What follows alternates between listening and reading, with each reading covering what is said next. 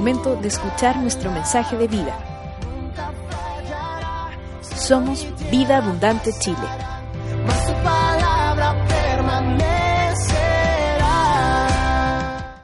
Hoy me gustaría, de cierta forma,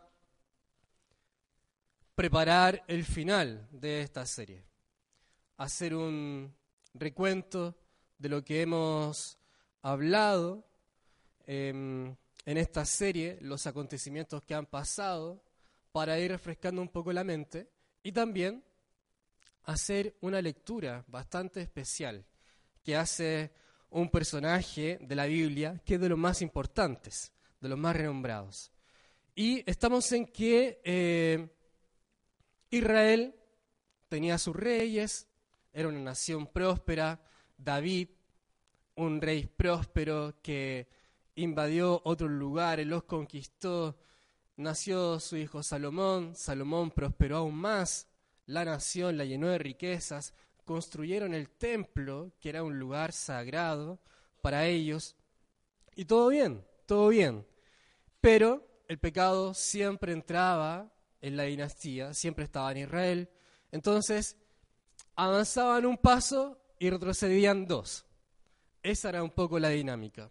Hasta que los hijos de Salomón, Jeroboam y Roboam, decidieron pelearse. ¿En qué familia no ha pasado eso, cierto? Que los hijos se pelean. Bueno, cuando son niños no pasa nada, ¿cierto? Vayan a regla. Pero pelear de adultos son importantes. Y esta pelea de adultos entre Roboam y Jeroboam provocó una división de un reino próspero. Y lo dividieron nomás. Y tú andate por tu lado, yo me voy por mi lado con mi gente. Y así se debilitaron. Lo vieron las otras naciones y comenzaron las otras naciones a conquistarlos. Y una de las naciones que los conquistó y que los puso en esclavitud era la Babilonia.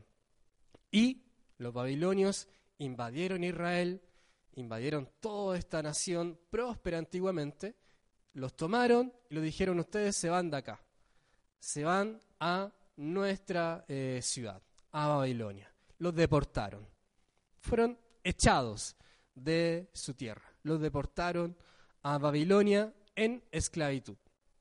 Esclavizados ahora, fíjense, después de que David había hecho un gran trabajo, conquistando otros lugares, un gran, gran reino, ahora estaban todos deportados.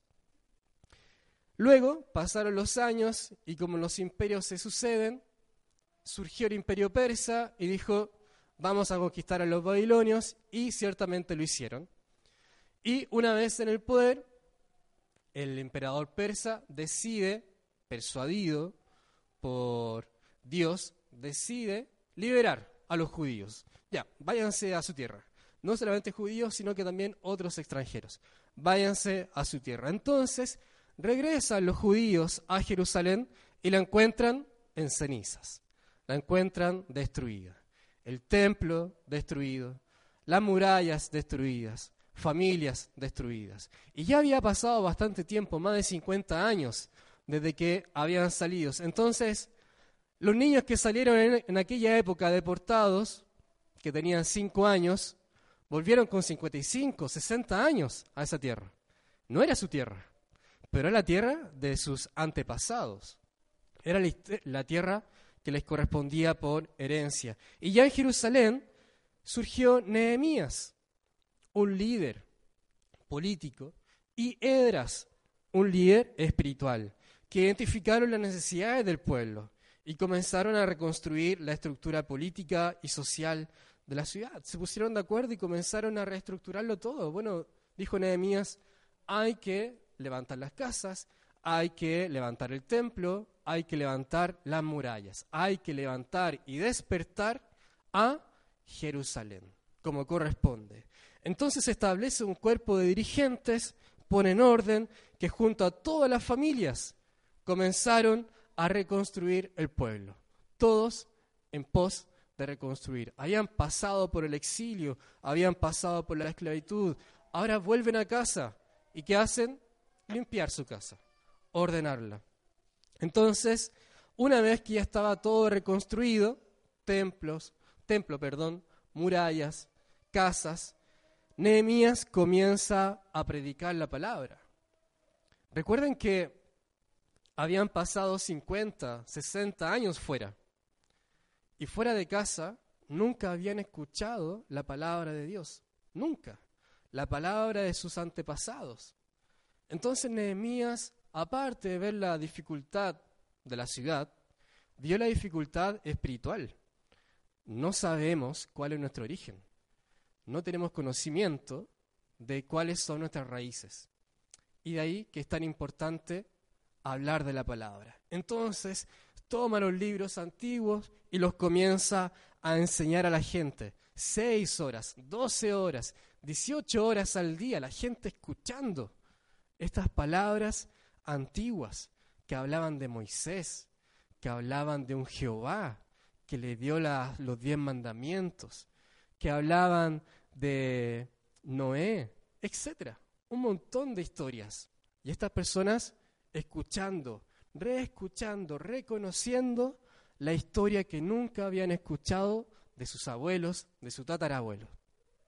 Entonces, el pueblo, una vez escuchado esto, se arrepiente y renueva los votos con Dios. Se dan cuenta de todo lo que habían hecho que estaba mal. Entonces deciden hacer un pacto. Y es lo que predicaba el pastor Hernán la semana pasada. ¿Recuerdan? El pacto la importancia. Nosotros firmamos acá un acuerdo eh, como congregación. En estas cosas estamos de acuerdo. Y ante la ley vamos a estar de acuerdo en estas cosas. Y hemos firmado por ello. El pueblo de Israel hizo algo semejante y firmó, renovó los votos con Dios. Dios nos arrepentimos, hemos hecho mal, pero ahora queremos obedecerte, queremos seguir tu palabra. Y realizaron un compromiso de fidelidad por medio de un pacto. Hasta acá vamos en Nehemías. Esto es lo que les acabo de contar desde el capítulo 1 hasta el capítulo 9, 10 de Nehemías. Nehemías tiene 13 capítulos. Por lo tanto, estamos ya llegando al final. Un pueblo en reconstrucción, un pueblo que comienza a colocar las cosas en orden y que comienza a trabajar. Muchas gracias, Daniel. Bien, Estamos en el año 2019. ¿Se imagina cómo será el año 2188? 2188. ¿Lo, lo visualiza? 2188. Un año muy lejano, ¿cierto? ¿Qué, ¿Qué, será el año 2188? ¿Existirá Chile en el 2188? ¿Qué habrá en Chile? ¿Habrá un presidente? ¿Habrá una monarquía? ¿Habrá un dictador? ¿Qué seremos? ¿Cómo estará el planeta Tierra en el 2188? Secos. Probablemente seco, en sequía. Ya la región metropolitana, hoy difícil ver algún árbol para allá por colina. Eh, til Til me contaba Oliver, seco en esta época. Antiguamente era todo verde. Y en el 2188 te visualizas, cómo será tu descendencia. Yo lo pensaba y en ese tiempo se habrán cumplido 200 años desde que yo nací. Yo nací en 1988. Y en 2188 se habrían cumplido 200 años. Es decir, habría pasado mi hija, mis nietos, tataranietos, y después no sé qué sigue, tatara, tataranietos. Al menos cinco generaciones habrán pasado y estarán ahí en el 2188. Imagínense, entra en nuestra congregación una persona y dice, vida abundante o iglesia cristiana del mundo, todos escuchen.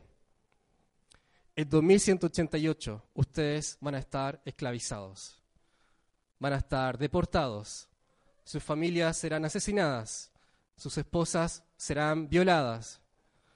Habrá muerte y destrucción en esta nación. ¿Qué le dirían ustedes? En Chile, un país próspero, ordenadito, estructurado, pero acá habrá destrucción. Seguramente lo miraríamos, eh, está loquito, ¿cierto? ¿Cómo está diciendo eso? Y además, ¿con qué confianza está diciendo que en el 2188 pasarán esas cosas? ¿Quién le dijo? ¿Cómo lo sabe? Imposible predecir eso. Imposible. A veces nosotros nos reímos de las películas antiguas, no sé, Volver al Futuro. ¿Alguien la vio? En nuestra época, para Volver al Futuro, habrían autos voladores, ¿cierto? Eh, patinetas que flotaban, que levitaban, etc. Eh, cosas que la ficción un poco se imagina. Pero incluso eso fue a, a, corto plazo, 30 años más. No era mucho. Pero ahora estamos pensando en, sacar la cuenta, 169 años más. ¿Qué será de Chile en 169 años más? ¿Se lo imaginan? ¿Es rara la pregunta? ¿A dónde voy con esto? Bueno, vamos a Isaías. Isaías 61. ¿Alguien lo intuyó? Isaías 61. Isaías, y le invito por favor que, que abra su Biblia, que abra su celular.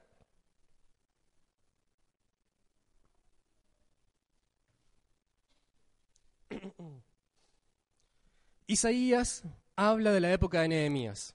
Todo lo que nosotros hemos leído, Isaías lo dijo.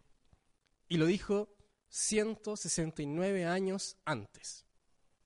169 años antes de que pasara todo eso, de que los esclavizaran, de que los deportaran, de que los maltrataran, Isaías llegó al pueblo de Israel y dijo, esto va a pasar.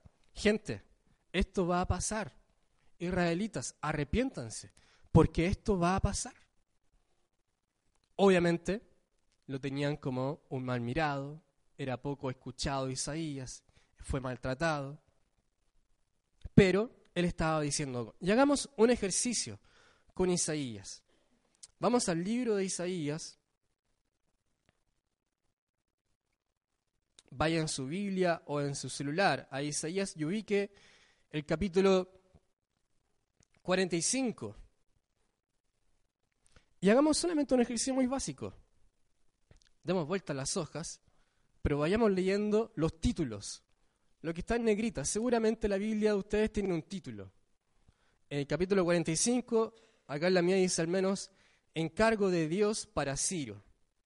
Acá estamos en la época de Babilonia. Sigamos dando vuelta a las hojas. Dice Jehová el Creador, otro título.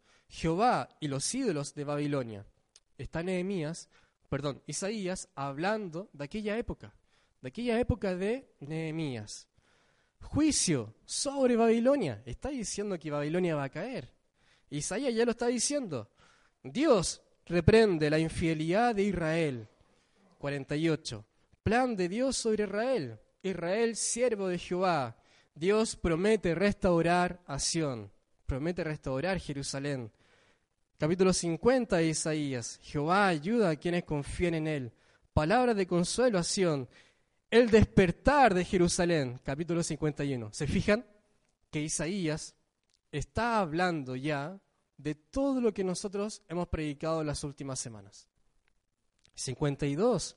Dios librará del cautiverio a Sión, sufrimientos del siervo de Jehová el amor eterno de Jehová hacia su pueblo, misericordia gratuita para todos, recompensa a los que guardan el pacto de Dios. El pacto de Dios.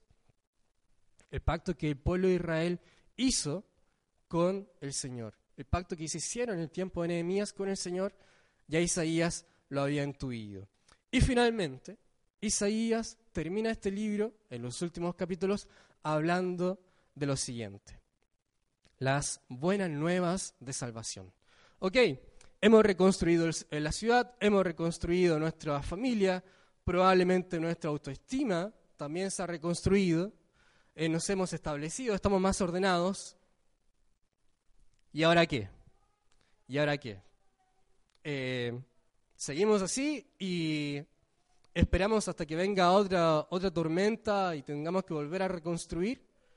¿Será así simplemente la dinámica del pueblo de Israel? Entonces, quiero llevarles a que leamos el capítulo 61 de Isaías. Isaías, que 160 y algo años 69 años, 169 años, había dicho lo que iba a pasar. Y estaba ciertamente pasando. Sin embargo, luego de todo aquello, luego de la reconstrucción, venía algo superior, venía algo sublime, que tomaba la idea de pacto y la llevaba a otro nivel. Y dice Isaías 61. Leemos todos, por favor. El Espíritu del Señor Jehová está sobre mí, dice Isaías, porque me ha ungido Jehová para llevar buenas nuevas a los pobres, para vendar a los quebrantados de corazón, para proclamar libertad a los cautivos y a los presos apertura de cárcel. Recuerden, está leyendo lo que va a pasar con Nehemías 169 años después para proclamar el año de la buena voluntad de Jehová y el día de la venganza de nuestro Dios, para consolar a todos los que lloran, para ordenar que a los afligidos de Sión se les dé diadema en lugar de ceniza, óleo de gozo en lugar de luto, manto de alabanza en lugar, en lugar de espíritu abatido, y serán llamados árboles de justicia, plantío de Jehová, para gloria suya. Bueno, el versículo 4 ahora. Reedificarán las ruinas antiguas. Noten la, la certeza. Esto es historia, hermanos. Esto es historia. Nosotros creemos en este Dios. Este Dios, 169 años antes, les está diciendo, esto va a pasar y ustedes van a reedificar las ruinas antiguas. 169 años antes se los está diciendo. ¿Crees en este Dios? No escuché amén. ¿Crees en este Dios? Amén. En este Dios creemos. Es que hermano, tenga conciencia de quién está creyendo. No está creyendo en el Dios que le provee simplemente el pan en la mesa. Eso es muy fácil para él, yo creo. Está creyendo en alguien sublime, todopoderoso, que conoce el pasado, el presente y el futuro y sabe cómo van a ser las cosas. Y todo es hecho según su buena, agradable y perfecta voluntad. ¿Lo crees así? Todo es hecho en base a su buena, agradable y perfecta voluntad. No hay cosa que se escape. No hay cosa que esté fuera de su soberanía. Todo pertenece a su reinado. Él es el rey de reyes, si no, no hay forma. Por lo tanto, este es el Dios en el que usted está creyendo. Isaías lo está diciendo. Y levantarán los asolamientos primero. Y restaurarán las ciudades arruinadas, los escombros de muchas generaciones. Y extranjeros apacentarán vuestras ovejas, y los extraños serán vuestros labradores y vuestros viñadores. Más vosotros, seréis llamados sacerdotes de Jehová. Ministros de nuestro Dios seréis llamados. Comeréis las riquezas de las naciones y con su gloria os adornaréis. Por cuanto vuestra vergüenza fue doble, y ellos se regocijaron diciendo, la confusión es su herencia. Por eso también en sus tierras poseerán doble honra y tendrán perpetuo gozo porque yo, Jehová, soy amante del derecho, aborrecedor del latrocinio y del crimen. Por tanto, le daré lealmente su recompensa y haré con ellos un pacto perpetuo. Pacto perpetuo. Es el pacto que hizo el pueblo, Nehemías, con Dios. Un pacto perpetuo y la descendencia de ellos será conocida entre las naciones, y sus renuevos en medio de los pueblos.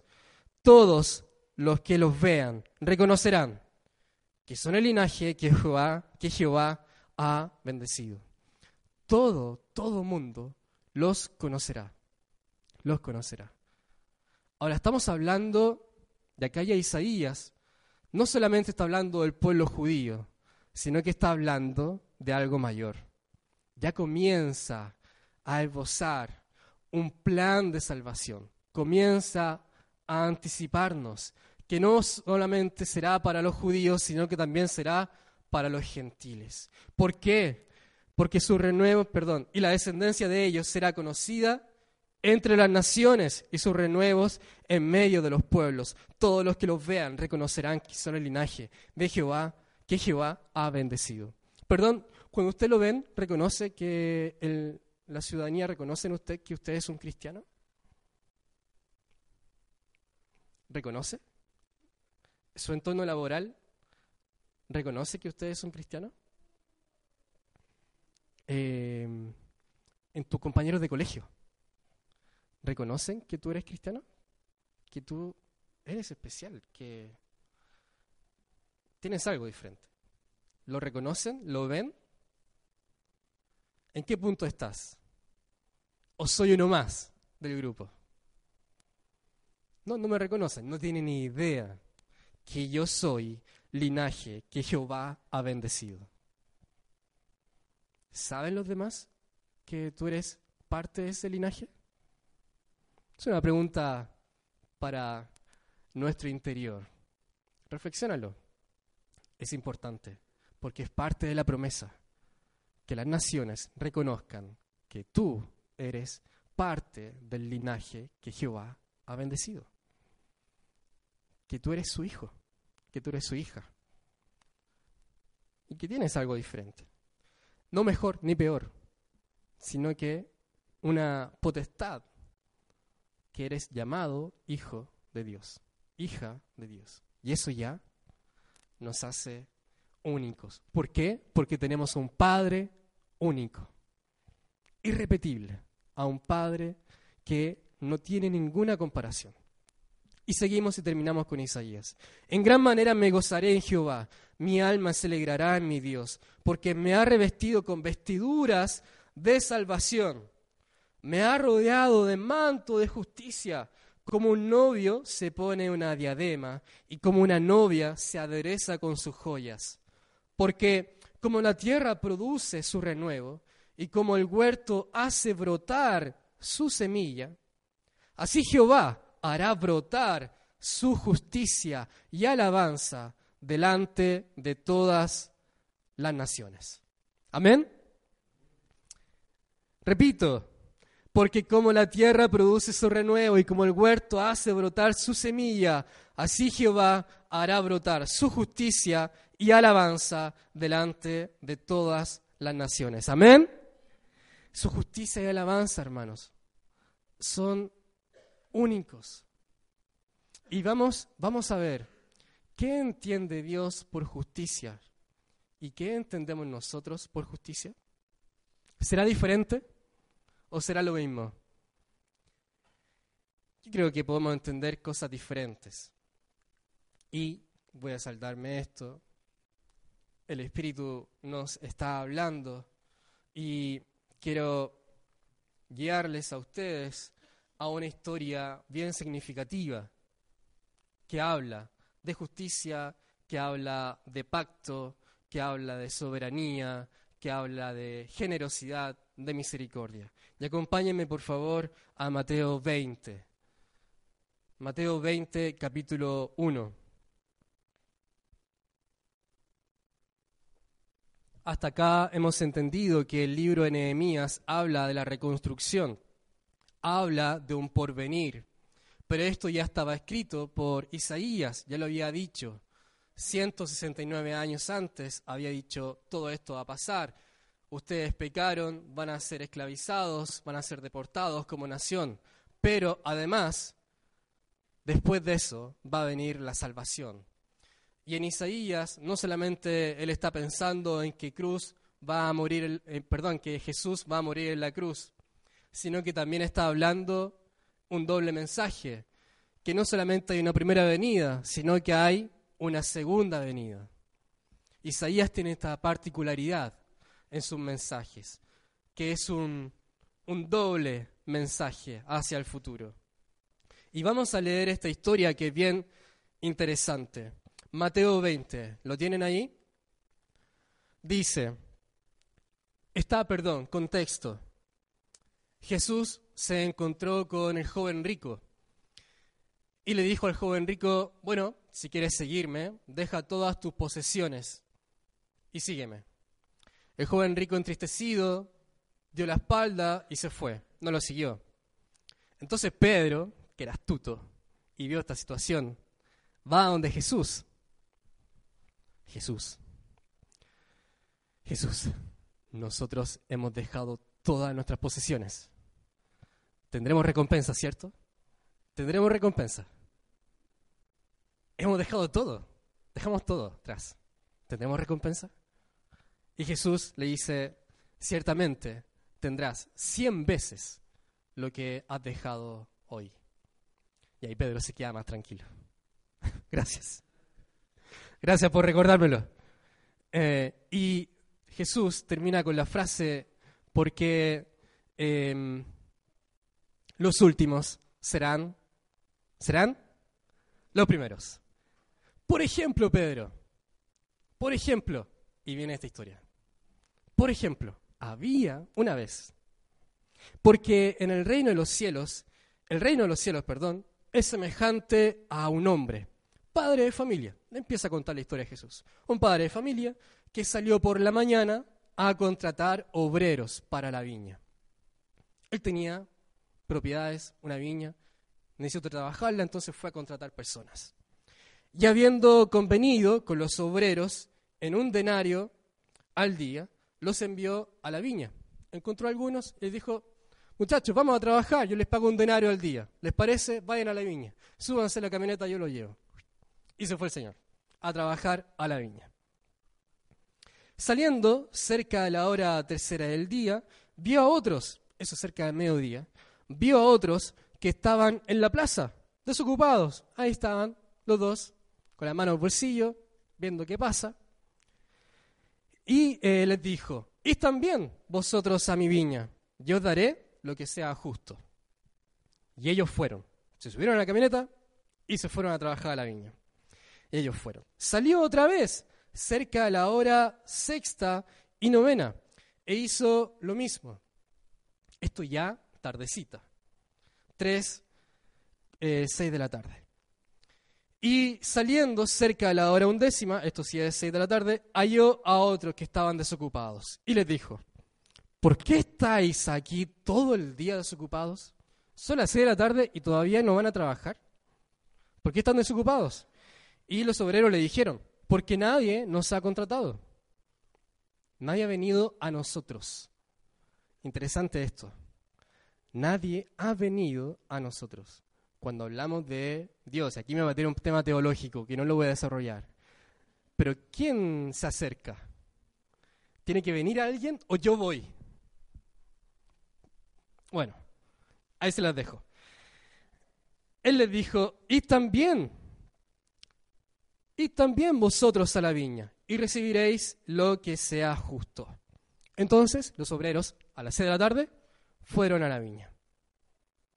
Cuando llegó la noche, el señor de la viña dijo a su mayordomo, llama a los obreros y págales el jornal, la jornada. Lo que habían acordado era un denario, lo habían acordado en la mañana, comenzando desde los postreros hasta los primeros. Es decir, págale a los últimos primero, a los que se subieron a las 6 de la tarde, y luego les paga a los que se subieron a las 9 de la mañana. Y al venir, los que habían ido cerca de la hora undécima, recibieron cada uno un denario, un denario. Al venir también los primeros, pensaron que habían de recibir más. Claro, los que empezaron a trabajar a las 9 de la mañana dijeron, oye, esto empezaron a las 6 de la tarde a trabajar y les dieron un denario. Estaban así. O sea que a nosotros fácil, 8, 9 denarios, ¿cierto? Aguinaldo para el 18 y nos vamos y nos tomamos toda la plata. Felices, los primeros, felices. Dato freak, dato freak. Julio César, el emperador Julio César. Lo habrán escuchado, ¿cierto? En alguna película o en la Biblia. Julio César a sus soldados romanos, soldados romanos, que tenían una jerarquía en la sociedad. Les pagaba 225 denarios al año. Al año. 225 denarios al año. Es decir, a cada soldado romano Julio César le pagaba 0.6 denarios al día. Ese era el sueldo al día. A un soldado romano. Y eso ya estaba bien para él. 0.6 denarios al día. Un soldado romano. Y acá estamos hablando de un obrero que fue a trabajar una viña. Y el patrón en la mañana le dijo, yo te pago un denario. Casi el doble de lo que le paga el emperador a sus soldados. Eso te voy a pagar. Buen sueldo, ¿no? Buen sueldo. Para la época, buen sueldo. Entonces, un denario ya era bastante. Por lo tanto, los obreros en la mañana, contentos a trabajar, vamos a ganar incluso más que los soldados romanos. Entonces, vamos.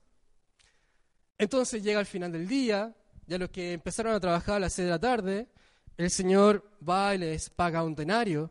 Y los demás dijeron, excelente, les pagaron un denario a ellos que trabajaron una hora. Nosotros vamos a tener mucho más. Pero estábamos fascinados. Entonces al venir también los primeros pensaron que habían de recibir más. Pero también ellos recibieron cada uno un denario. Entonces se hicieron una expectativa grande y recibieron un denario. De aquí viene el problema. Sigue hablando Jesús. Y acá Pedro está escuchando, ¿cierto? Están todos sus discípulos escuchando esta historia. Y al recibirlo, murmuraban contra el padre de familia. Entonces los que a trabajar en la mañana, oye, ¿cómo, cómo la cosa? Les pagó un denario a ellos y a nosotros igual. Nosotros trabajamos casi 10 horas, ellos trabajaron una hora. ¿Es justo eso? Hermanos, piénselo usted en su trabajo. Tiene un colega de trabajo que saca la vuelta. Bueno, va a sacar la vuelta. ¿Conocen el concepto de sacar la vuelta nuestros amigos extranjeros? Es como ir al trabajo y, y no hacer el trabajo. Van, se toman un café, conversan con los compañeros, miran el cielo, ponen la radio corazón, etc. Están en esa. Sacan la vuelta. Y cuando a fin de mes les toca la paga, todos reciben lo mismo. Y tú, bueno, contento con tu paga, pero dices, mejor me dedico a sacar la vuelta, si voy a ganar lo mismo que este que está al lado. Si así pagan, mejor no hago nada, ¿cierto? Esa es la lógica nuestra, ¿o no? La mayoría pensamos así, mejor no hago nada si vamos a ganar lo mismo y no pasa nada, así que no hago nada. Entonces estos obreros que habían salido en la mañana estaban en esta lógica. Entonces comenzaron a murmurar contra el padre de familia, diciendo, estos postreros, estos últimos, han trabajado una sola hora y los has hecho iguales a nosotros, que hemos soportado la carga y el calor del día. Él, el Señor, respondiendo, dijo a uno de ellos, a ver, amigo, no te hago agravio, no te hago agravio. ¿No conviniste conmigo en un denario? ¿Lo pactaste o no? ¿Pactamos a las nueve de la mañana que te iba a pagar un denario? Sí. ¿Te lo pagué? Sí. Estamos. ¿No conviniste conmigo en un denario? Toma lo que es tuyo y vete. Pero quiero dar a este postrero como a ti. Quiero darle a él igual que a ti. ¿No me es lícito hacer lo que yo quiero con lo mío? ¿No me es lícito hacer lo que yo quiero con lo mío? ¿O tienes tú envidia porque yo soy bueno? Así, los primeros serán los postreros y los postreros primeros, porque muchos son llamados, más pocos escogidos. Interesante historia la que le relata a Jesús, a sus discípulos y a toda la gente que estaba escuchando porque la justicia de Dios, y cuando Isaías habla justicia y alabanza de Dios, ojo, la justicia de Dios no es nuestra justicia, lamentablemente. oh, qué bueno, qué bueno que no sea así, qué bueno que no sea así. Uno pensaría, oye, esta persona, el violador de alto hospicio, por ejemplo, está encarcelado en Colina, Colina 1, violó 13, 14 niñas, maltrató y después las mataba. ¿Cuál sería nuestra lógica? Que lo maten, ¿cierto? Que lo maten. Bueno, es nuestra justicia. ¿Qué querrá Dios con él? ¿Podrá Dios obrar en su vida a pesar de todo lo que hizo? Uy, acá nos metemos en la pata de los caballos, ¿cierto? Porque no, pues Dios, ¿cómo vaya a salvar a ese tipo? ¿Cómo? ¿Cómo va a salvar a, los ladrones que estaban al lado de Jesús si eran ladrones, eran malos? Nuestra justicia, hermanos, no es la justicia de Dios. Y cuando somos tratados en nuestra vida, uno o nosotros pensamos que esto es injusto para nosotros. Cuando fuimos tratados como congregación y estamos siendo tratados, uno piensa, esto es injusto. Pero Dios tiene otra mirada, hermano. Dios tiene una mirada soberana. Nosotros miramos de aquí a mañana. Dios es capaz de mirar de aquí a 169 años en adelante. Y dice, tranquilo, esto va a pasar, claro, va a doler, pero tiene un propósito. Y hay un propósito de salvación. Puede que estés con algún problema en el trabajo, un problema familiar, un problema de tu país. Y uno dice, es injusto todo esto. Probablemente a nuestros ojos y de la ley del mundo sea injusto. Pero bueno, Dios tendrá un plan mayor. Y tenemos que confiar en eso, descansar en la eterna voluntad de Dios. Entonces, estos obreros que estaban un poco descontentos, que eran los primeros, y los últimos que habían trabajado una hora, imagínense, una hora y el Señor generoso, saltando en una pata, trabajaron una hora y recibieron un denario gran, gran sueldo, el doble de lo que recibe un soldado romano en el día. Felices. Hermanos, ¿a quién representan en esta historia los primeros y los postreros? ¿Se le, ocurre? ¿Se le ocurre? ¿Quién podrían ser los primeros y los últimos? Hemos hablado de Nehemías, de que ellos son el pueblo escogido. Hemos, hemos hablado de Isaías, de todo lo que iba a pasar con el pueblo escogido. Pero además Isaías dice, además está la salvación. Cuando Jesús, fíjese lo que está haciendo Jesús, a través de una metáfora tan simple, tan cotidiana. Eso es lo hermoso de la palabra, ¿cierto? Algo tan básico, algo tan cotidiano, logra decirles, Pedro, todos los que están escuchando, la salvación es para los primeros, el denario es para los primeros, para los judíos, sí, es para ellos pero también es para los postreros, para los que no tuvieron que hacer nada. Simplemente creer. Para ellos también es. Es tanto para judíos como para gentiles, como para vida abundante. ¿Tuvimos que hacer algo, hermanos, para adquirir la salvación? Nada. Dios hizo toda la pega. Dios hizo todo. Y la gente lo criticó y le dijo, eh, eh, no perdón, ellos respondieron, eh, ¿cómo es posible que tú le estés dando lo mismo? A ellos que trabajaron una hora que nos está dando a nosotros. ¿Cómo es posible eso? El Señor dice, no me es lícito hacer lo que yo quiero con lo mío. No me es lícito ser bueno, ser generoso, tener gracia, misericordia, de aquel injusto. Todos somos pecadores. Acá todos somos pecadores.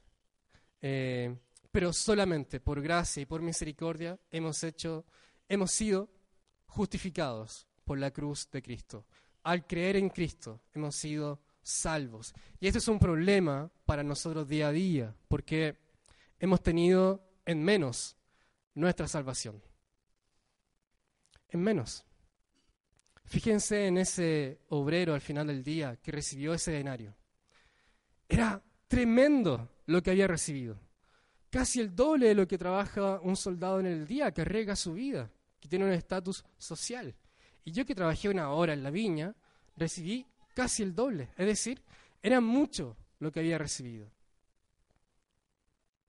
Nosotros a veces tendemos a tener en menos nuestra salvación. ¿Cómo se evidencia eso? En nuestro estilo de vida. ¿Cómo nos va con las finanzas? ¿Cómo nos va con los diezmos? Debo reconocer que para mí es un tema muy difícil. Eh, por hábitos, me cuesta mucho eh, ser ordenado con mis finanzas.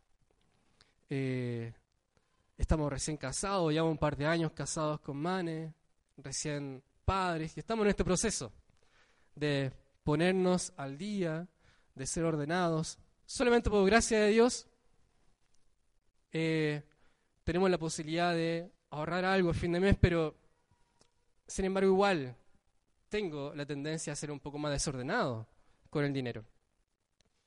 Y esto es eh, un llamado a atención para todos nosotros, a valorar aquello que yo tengo. Ojo, el sueldo que usted gana no es porque usted es eh, capacitado, no porque usted es bacán, no porque usted se la juega y se camisetea por la empresa, no, es simplemente porque Dios le dio ese denario al día, al mes. Dios te da ese denario al mes. Bueno, y si a otro que hace menos le da lo mismo, no importa, qué bueno es ese Señor que es generoso. Ese denario tenemos que apreciarlo y le corresponde a Dios. Ese sueldo que recibimos, apreciémoslo. Y mantengamos, como hacían los judíos, a los levitas.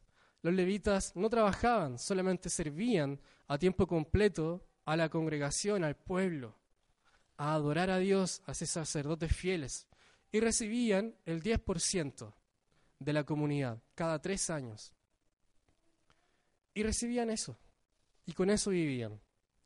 Estamos dando nuestro diezmo como corresponde, nuestro denario.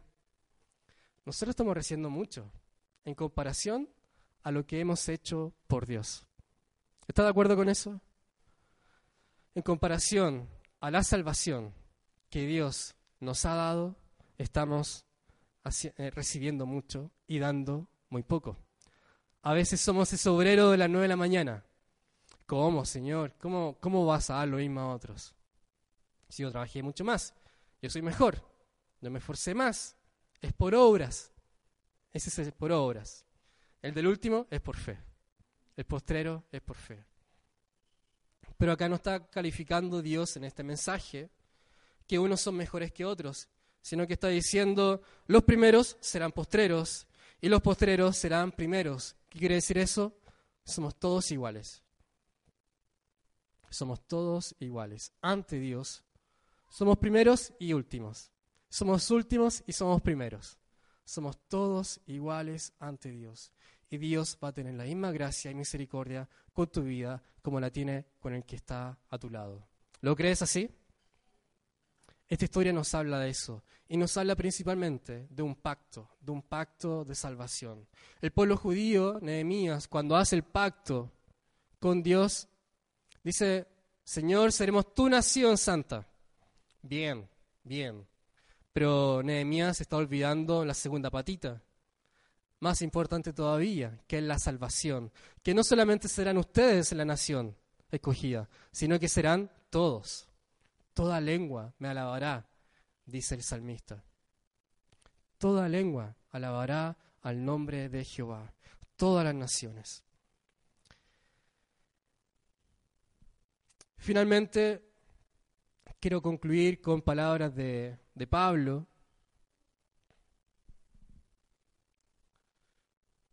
En, Efesios 2, y con esto concluyo, no quiero terminar yo diciendo las palabras finales, sino que, que sea Dios dando las palabras finales, como corresponde, que sea su palabra la que nos guíe.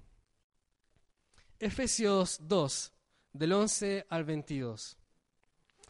Te pido, te pido que... Llevo 47 minutos predicando, pero te pido que, que no estés cansado, que, que no estés en una actitud de, está terminando, sino que esta es palabra. Y la palabra de Dios es La palabra de Dios es poder, hermanos. La palabra de Dios es poder. ¿Lo crees así? La palabra de Dios es poder. Y si no creemos en la palabra, estamos perdidos. Así que estamos leyendo palabra de Dios. Y dice, Pablo hablando, por tanto, acordaos de que en otro tiempo vosotros, y tome esta palabra para usted, vosotros, los gentiles en cuanto a la carne, los que sois llamados incircuncisión por la llamada circuncisión hecha con mano en la carne, en aquel tiempo estabais sin Cristo. En aquel tiempo estabais sin Cristo. Excluidos de la ciudadanía de Israel, excluidos del reino de, Jerusalén, que estaba reconstruyendo Nehemías. Estaban fuera de eso ustedes y extranjeros en cuanto a los pactos de la promesa, nuevamente el pacto, sin esperanza y sin Dios en el mundo. Cuando uno tiene una relación personal con Dios, el mundo cambia y nuestra esperanza fluye. Nuestra vida es diferente. Es que puedo estar viviendo lo peor de lo peor, pero nuestra esperanza fluye. Conozco una familia muy cercana donde son papá, mamá hijo, hija.